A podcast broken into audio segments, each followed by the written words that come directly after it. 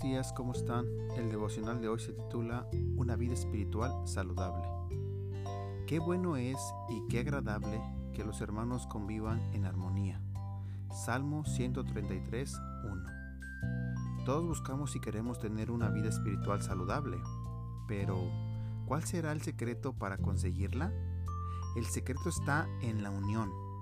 En primer lugar, es necesario que estemos en comunión con Dios y esto solamente es posible por medio de la fe en Jesucristo. En segundo lugar, es muy importante que convivamos con hermanos en la fe y que lo hagamos en armonía. No dejes de participar de una iglesia cristiana. Ahí es el lugar donde fortalecerás tu fe por medio de la palabra de Dios, de la participación de los santos sacramentos y de la comunión de los santos.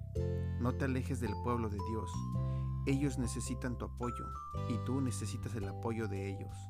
El secreto de una vida espiritual saludable está en la unión con Cristo y con el pueblo de Dios. Oración. Amado Padre, fortalece mi fe para que pueda amar y perdonar a las personas con quienes tengo el privilegio y la responsabilidad de convivir. Por Jesucristo.